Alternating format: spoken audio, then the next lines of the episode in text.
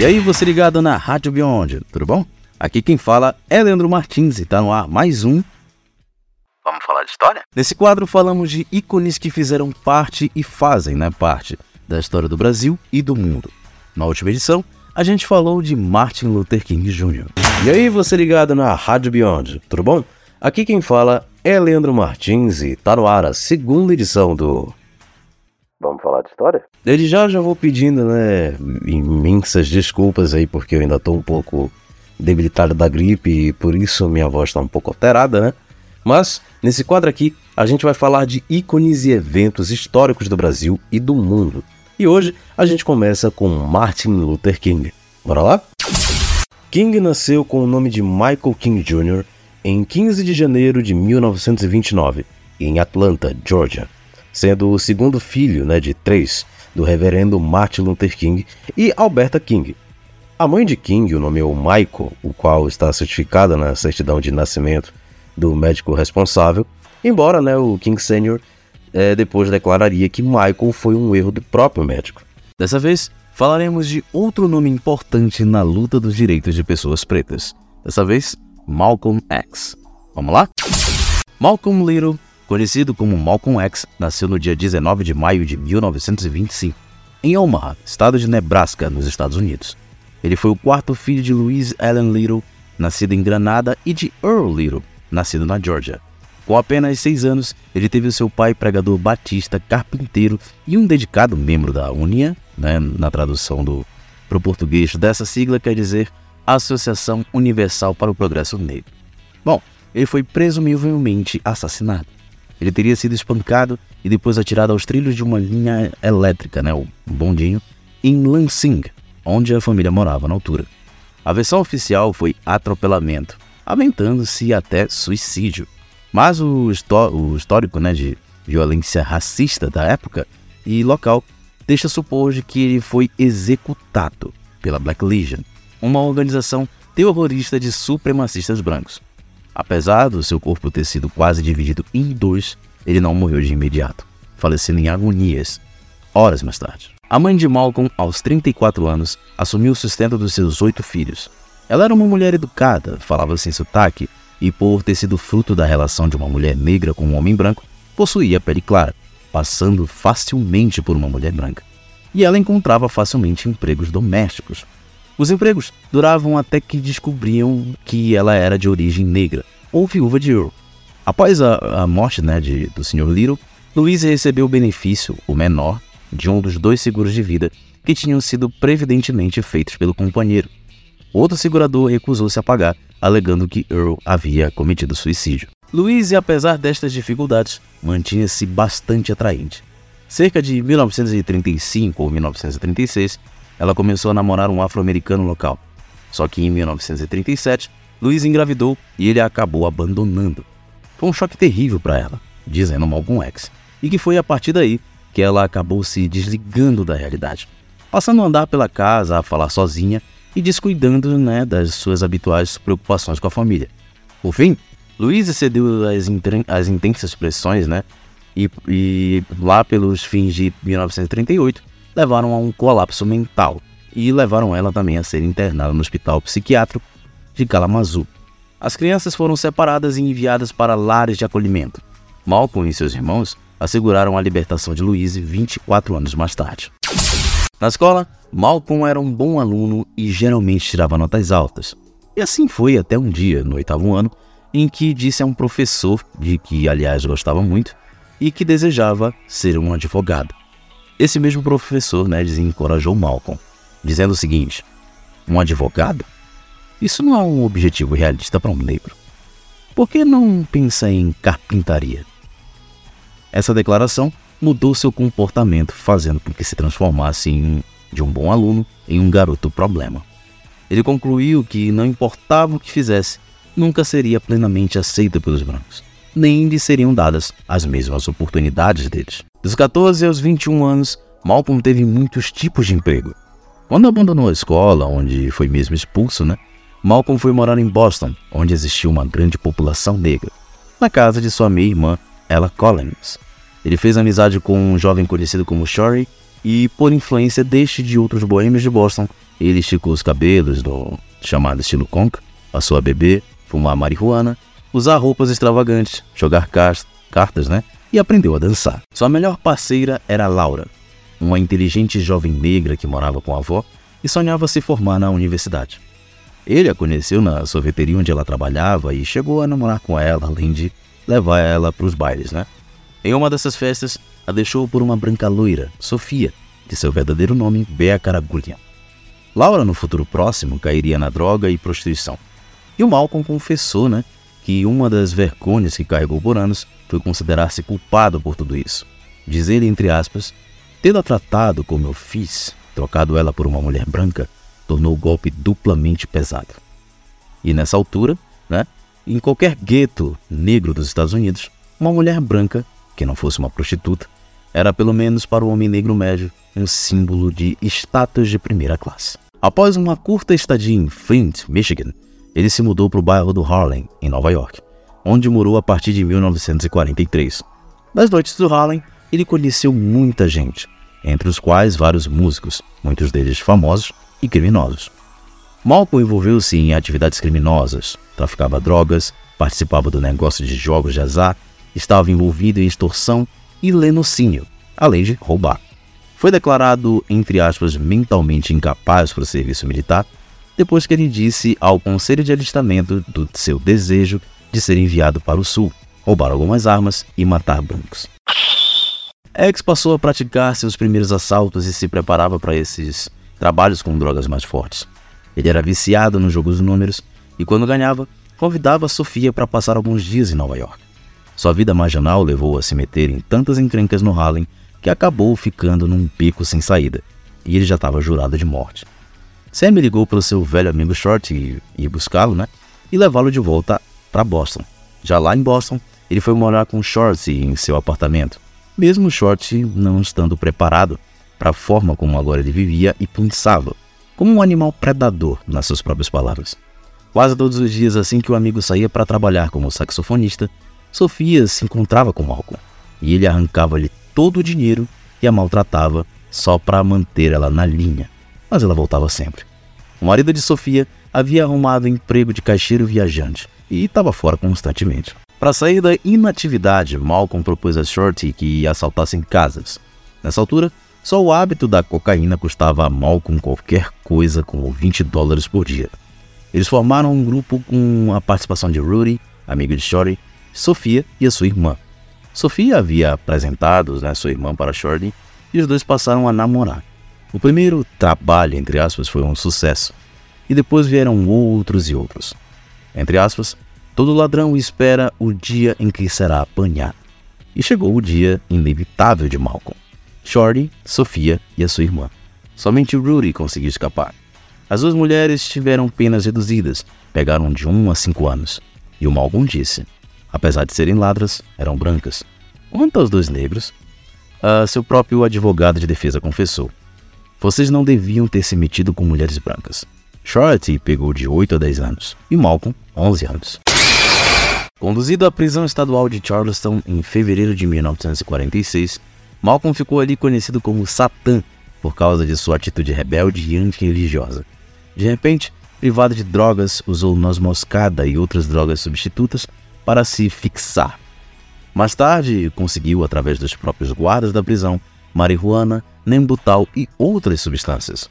Um ano depois, Malcolm X conheceu outro condenado, John Elton Bembry, o mestiço, a quem chamavam Bimbi.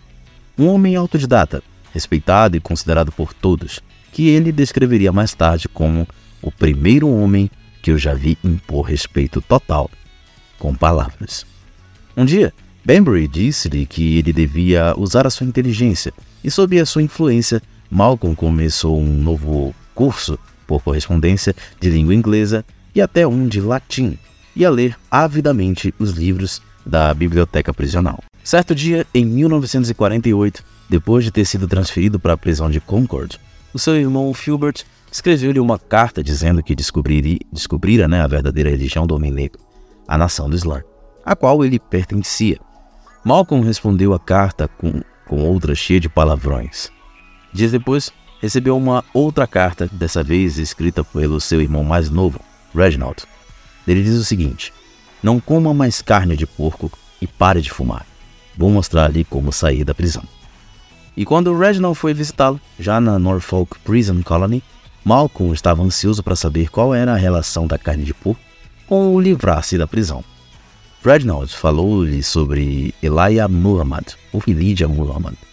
Seu irmão contou né, que Allah viera para a América e, e se tinha dado a conhecer a Elijah, um homem negro, tal como nós, afirmando que o homem branco é o demônio. A mente de Malcolm involuntariamente recordou todos os homens brancos que conheceu. Ao ir embora, Reginald deixou seu irmão pensativo.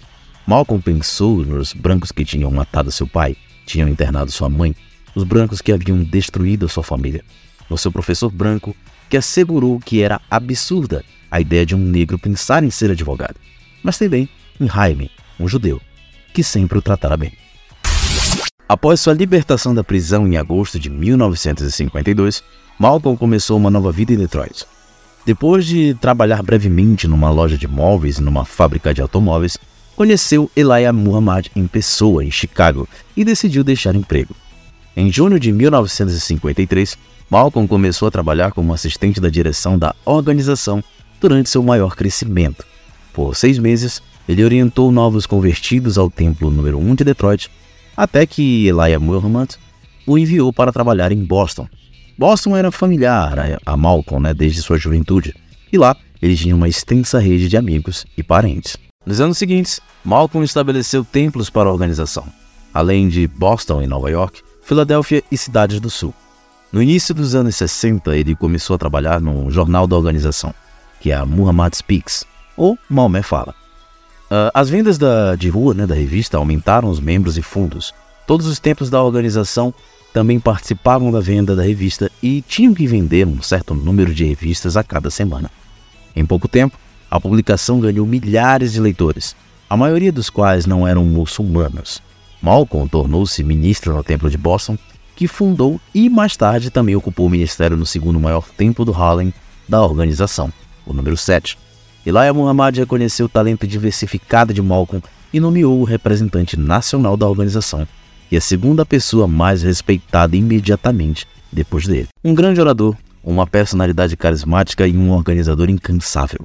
Malcolm X expressou né, a raiva reprimida, a frustração e a amargura dos afro-americanos durante a fase principal do movimento dos direitos civis, de 1955 a 1965. Ele pregou nas ruas do Harlem e falou em grandes universidades, como Harvard e Oxford. Em seus discursos, Malcolm destacou as doutrinas raciais da organização. Os brancos são inerentemente maus e os negros são inerentemente superiores. Ele também né, criticou o movimento mainstream dos direitos civis por sua integração e não violência. Para Malcolm, as coisas mais importantes eram a identidade negra, a, intransigência né, e a independência, Malcolm não apoiou a não violência de Martin Luther King, mas encorajou seus seguidores a se defenderem por todos os meios. Mais e mais ouvintes acreditavam em seus discursos, e em 1960, Malcolm X havia aumentado a nação do Islã de 400 para 40 mil aderentes. Voltando mais um pouquinho, né, no início dos anos 60, Malcolm X tentou atrair o presidente cubano Fidel Castro e o futuro campeão mundial dos pesos pesados de boxe Cassius Clay. Castro recusou, mas Clay ingressou na organização no início de 1964 e mudou seu nome para aquele que é conhecido como Muhammad Ali. Ele conheceu sua futura esposa em 1956, quando uma jovem conhecida como Betty X, que no caso é Betty Sanders, se juntou ao templo número 7. Em janeiro de 1958, Malcolm pediu-a em casamento pelo telefone. Em seguida, casaram-se em Lansing, sem formalidades desnecessárias. Em 1963, surgiram divergências entre Malcolm X e Elijah Muhammad sobre a direção da Nação do Islã. De acordo com Malcolm, a organização deveria ter se envolvido mais ativamente nos protestos pelos direitos civis, em vez de ser apenas uma crítica à margem. Malcolm foi criticado por considerar o assassínio do presidente Kennedy né, como um resultado esperado da violência do país. Elijah Muhammad ordenou 90 dias de silêncio para Malcolm. E as relações entre os dois homens Pioraram ainda mais quando se soube que Elijah Muhammad mantivera uniões sexuais adúlteras, das quais resultaram vários filhos. com sete das suas secretárias pessoais, duas das quais entraram em 1965 com ações de paternidade e tomaram, né, tornaram, quer dizer, a questão pública. Malcolm, desencantado, renunciou à nação do Islã em março de 64. Ele apontou como razões principais do seu afastamento invejas na seção de Chicago e sua objeção à imoralidade de um homem, que no caso é Elijah Muhammad, que ele, que dizendo ele, né, professava ser mais moral do que qualquer outro. No mês seguinte, Malcolm formou a Muslim Mosque Incorporated, MMI, que oferecia uma alternativa espiritual afro-americana à nação do Islã. O núcleo do grupo era composto por apenas 50 membros. A importância de Malcolm na nação do Islã ainda era reconhecida por muitos, embora ele fosse considerado herético. Elijah Muhammad e alguns de seus seguidores começaram a discutir sobre liquidar Malcolm. Era improvável que uma ordem direta de morte fosse dada, mas Malcolm X decidiu ficar longe de lugares onde seria um alvo fácil. Com o menor aparato, deixou os Estados Unidos e fez uma viagem para Meca. Ao longo do ano de 1964, o conflito de Malcolm X com a nação do Islã subiu de tom e ele foi repetidamente ameaçado. A edição de 10 de abril do Muhammad Speaks apresentava um desenho representando a saltitar no solo a cabeça decapitada de Malcolm X. A nação do Islã já era conhecida por perseguir ativamente os dissidentes. Aqui chamava apóstatas. Membros do movimento estiveram envolvidos em diversos episódios de espancamentos e tiroteios em Boston, Detroit, Chicago, Los Angeles, por aí vai. E isso a favor da nação. Malcolm era um rival e um blasfemo, né? um herege que tinha caluniado Alá ao questionar a moralidade e autoridade do seu alegado mais recente mensageiro, Elijah Muhammad, que chamara de impostor religioso. No jornal do grupo, o Muhammad Speaks, Louis Farrakhan, ou Louis X, então ministro de Boston, encheu quase cinco páginas de uma edição denunciando Malcolm como um vagabundo internacional. Entre aspas, um homem como Malcolm merece a morte. Quanto a Malcolm X, acusou por sua vez né, a hierarquia da nação de chicana e imoral, além de manter uma alta qualidade de vida com o dinheiro dos fiéis. Afirmou que quando ainda pertencia à nação, fora negociado um tratado de não agressão mútua com Ku Klux Klan, que concedeu a imunidade aos muçulmanos desde que estes continuassem a pregar a separação das raças. Uma sucessão de ameaças de morte contra Malcolm começaram a ser feitas para a polícia, para os jornais, para os escritórios da OAU e também né, para a casa de sua família em Elmhurst. Malcolm era agora protegido por vários elementos da Organização para a Unidade Afro-Americana, além da polícia. No dia 14 de fevereiro de 1965, a sua casa foi incendiada com um coquetel Molotov. Mas Malcolm e sua família nada sofreram. Disse Malcolm: Vão me matar. É só uma questão de tempo. Em 21 de fevereiro de 1965, Malcolm X preparava-se para discursar no encontro da OAU no Audubon Ballroom, em Nova York, quando alguém na plateia de cerca de 400 pessoas gritou: Tire a mão do meu bolso. Foi uma manobra de distração. Enquanto os guarda-costas saíam dos seus lugares tentando conter o distúrbio, um homem correndo atirou por duas vezes em Malcolm, com uma caçadeira de canos cerrados e outros dois homens invadiram um palco disparando pistolas semiautomáticas. Malcolm foi assassinado, com apenas 39 anos, na frente de sua esposa Betty, que estava grávida, e de suas quatro filhas, por três membros da nação do Islã. A autópsia identificou um total de 21 ferimentos de bala no peito, ombro esquerdo, braços e pernas, incluindo 10 ferimentos de bala do primeiro disparo de, da espingarda. Os maiores danos tinham sido causados pela caçadeira, que atingiu de perto o peito de Malcolm perfurando os pulmões, o pericárdio, o coração e a aorta. Na cena do crime, um dos atiradores foi detido, Talmage Hayer, também conhecido como Thomas Reagan ou ainda Mujadid Halim. Ferido numa perna, foi espancado pela multidão antes da chegada da polícia.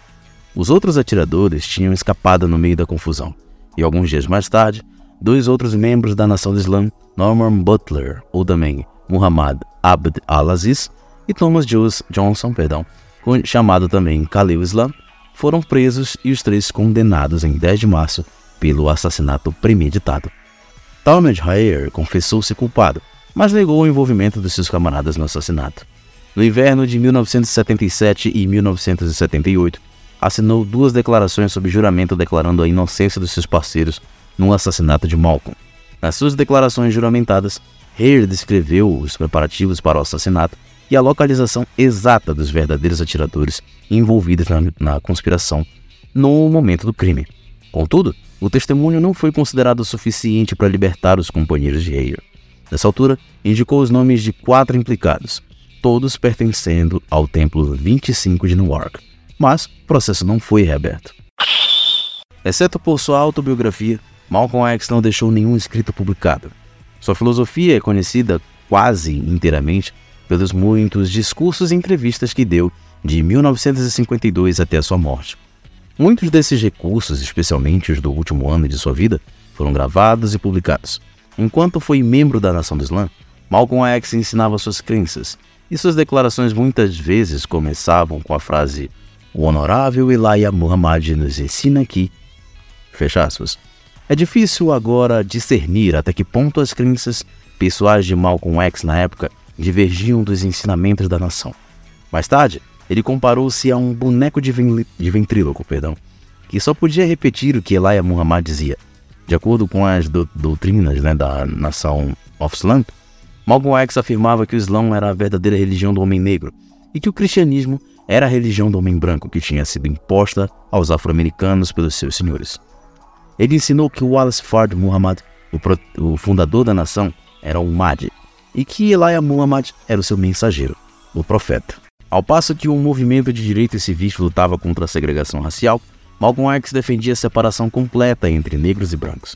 A nação do Islã propôs o estabelecimento de um país separado para os afro-americanos nos Estados Unidos, isso como medida provisória, até que os afro-americanos pudessem regressar à África, Malcolm X sugeriu que o governo dos Estados Unidos devia reparações aos negros pelo trabalho não remunerado de seus antepassados.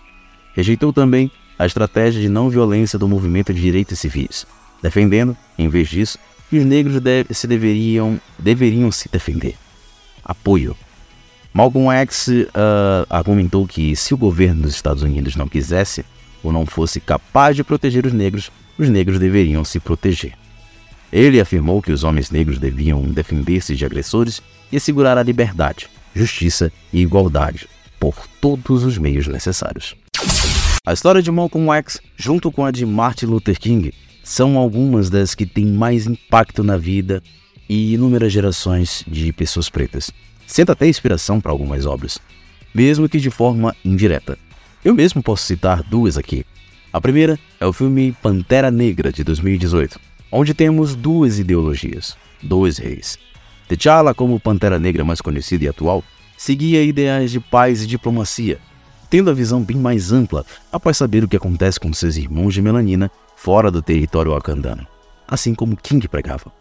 Por outro lado, Killmonger, em seu reinado e ideias, era mais radical e pensava na resposta a toda a tirania que o branco fez num passado não muito distante. Pensamento idêntico ao Jax. A segunda obra que dá para fazer comparativo graças à similaridade com as vidas e ideais de Malcolm e Martin é One Piece, mais precisamente no arco da Ilha dos Tritões. Nele é contado um pouco mais do passado de Fisher Tiger, um tritão e capitão dos Piratas do Sol, conhecido por ter invadido as terras de Mary Joyce e libertado centenas de escravos, muitos deles tritões e sereias. O que faz ser até comparado com os vampiros populares. Tiger, no seu, leito de, no seu leito de morte, perdão, nutria um ódio pelos humanos, que era justificado por tudo o que eles passaram graças ao povo da superfície. Alguns dos seus integrantes, como Arlong e até de outras gerações, como Roddy Jones, levaram isso como filosofia. Por aí já dá para perceber os ideais de Malcolm X, não é? Do outro lado, tem Otohime, rainha do reino submarino Ryugo, que não achava certo o tratamento que seu povo recebia, principalmente quando se tratava dos tritões. Mas diferente de Tiger, Otohime não pregava o ódio aos humanos, e sim que um dia eles pudessem se tratar como iguais. Bem semelhante ao discurso Eu Tenho um Sonho, de King, não acha? Eu particularmente não sei se o Oda pensou nesses dois ícones da história para usar de inspiração e adaptar em sua obra, mas até que é um comparativo interessante, e eu quero saber aí a sua opinião. Bom, a terceira edição do Vamos Falar de História vai ficando por aqui. Desde já, agradeço você que chegou até o final desse podcast.